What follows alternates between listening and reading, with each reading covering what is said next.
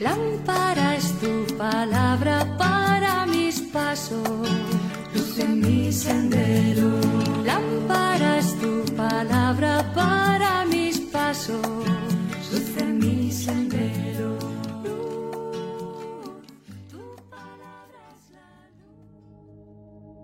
Del Evangelio según San Mateo capítulo 6 versículos del 7 al 15.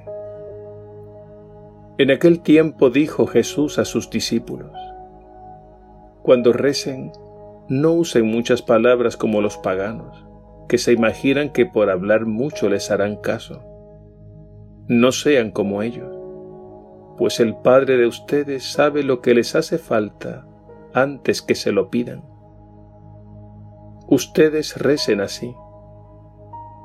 Padre nuestro del cielo, santificado sea tu nombre venga tu reino, hágase tu voluntad en la tierra como en el cielo.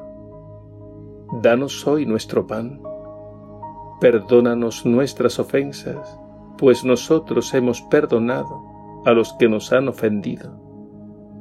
No nos dejes caer en tentación, sino líbranos del maligno.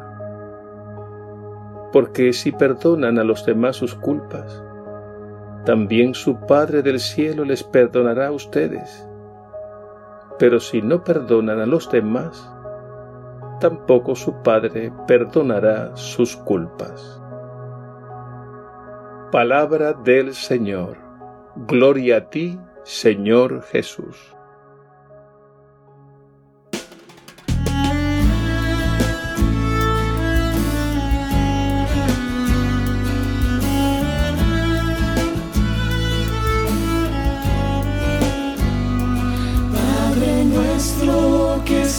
En el cielo, santificado sea tu nombre. Padre nuestro que estás en el cielo, santificado sea tu nombre.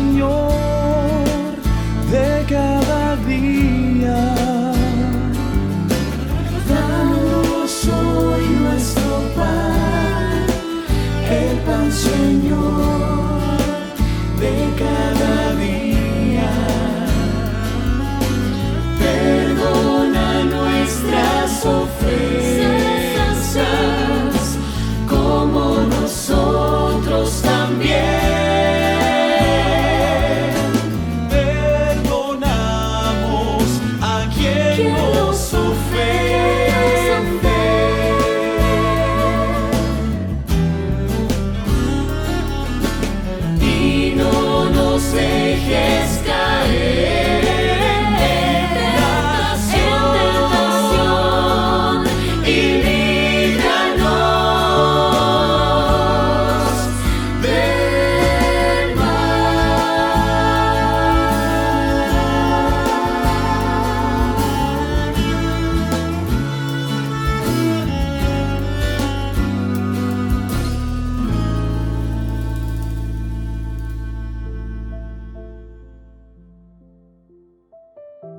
El Padre nuestro es la síntesis y el corazón del Evangelio.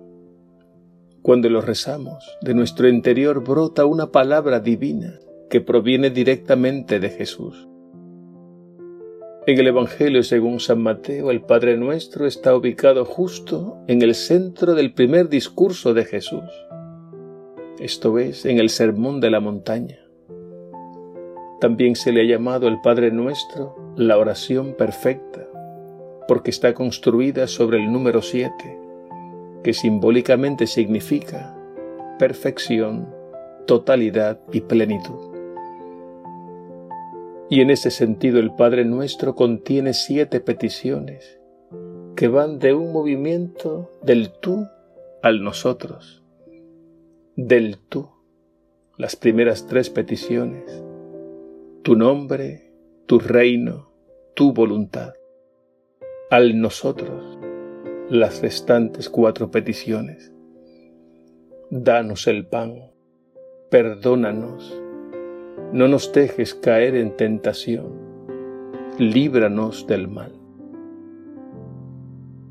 Santo Tomás de Aquino, doctor de la Iglesia, nos dice que el Padre nuestro contiene todo lo que debemos pedir a Dios, sin que falte absolutamente nada de lo que necesitamos, y están colocadas por el orden lógico como hay que pedirlo.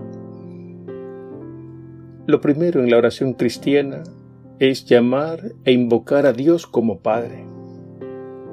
Y es que lo más impresionante de nuestra vida es precisamente que Dios es nuestro Padre.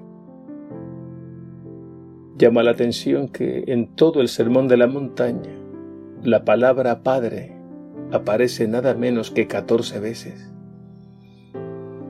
Esta insistencia en la paternidad de Dios es para que nunca olvidemos nuestra condición de hijos de Dios y como consecuencia nuestra condición de hermanos los unos de los otros. Y aunque recemos el Padre nuestro individualmente, estamos incluyendo a todos nuestros hermanos y hermanas, hijos e hijas de Dios, diseminados por toda la tierra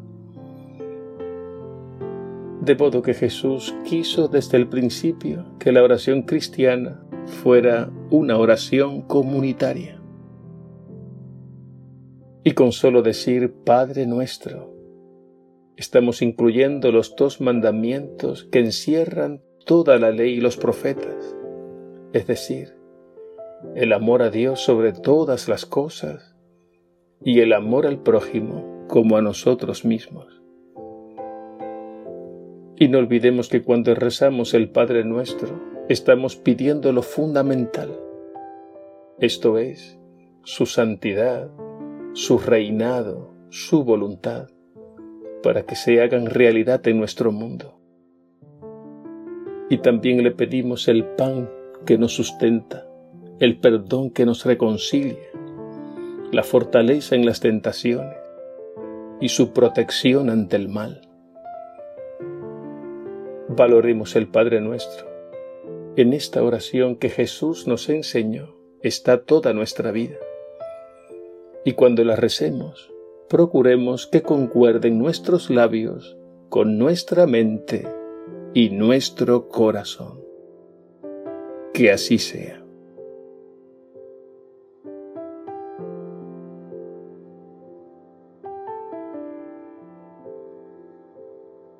Padre Celestial, manifiesta la gloria de tu nombre y ven a reinar en nuestro mundo. Danos el pan que necesitamos diariamente. Concédenos el perdón y la paz, como les concedemos el perdón y la paz a los que nos han ofendido. Que ninguna tentación supere nuestras fuerzas, y líbranos del espíritu del mal y de todos los males Amém.